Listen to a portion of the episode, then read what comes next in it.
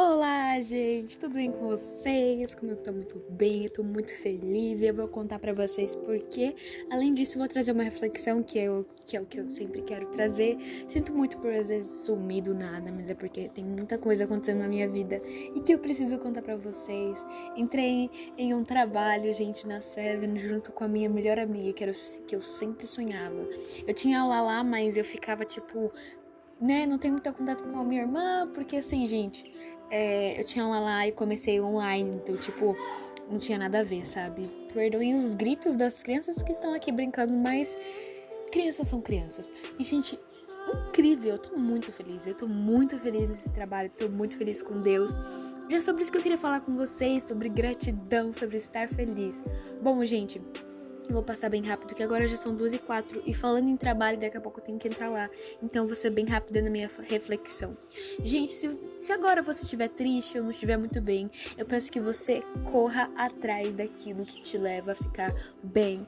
Parece algo óbvio, parece, mas tudo que parece óbvio é porque tem que ser sempre falado, porque é algo que a gente não faz. Por exemplo, por que, que muitas vezes quando as pessoas vão pregar para outras pessoas, as pessoas falam sobre a cruz?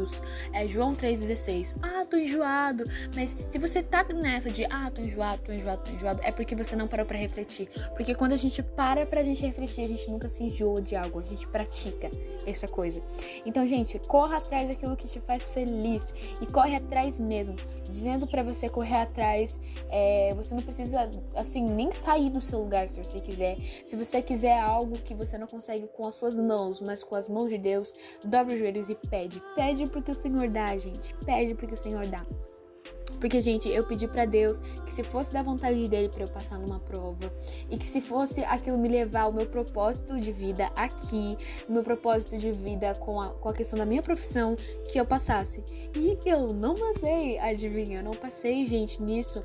E assim, tipo, quando eu vi aquilo, eu fiquei triste, mas depois eu, eu parei pra pensar, cara, eu ia fazer serviços jurídicos, algo que tem que ver com a advocacia. E se eu conseguir serviços jurídicos, ia ser uma confirmação de que era pra eu ser advogada. Só que daí eu não passei.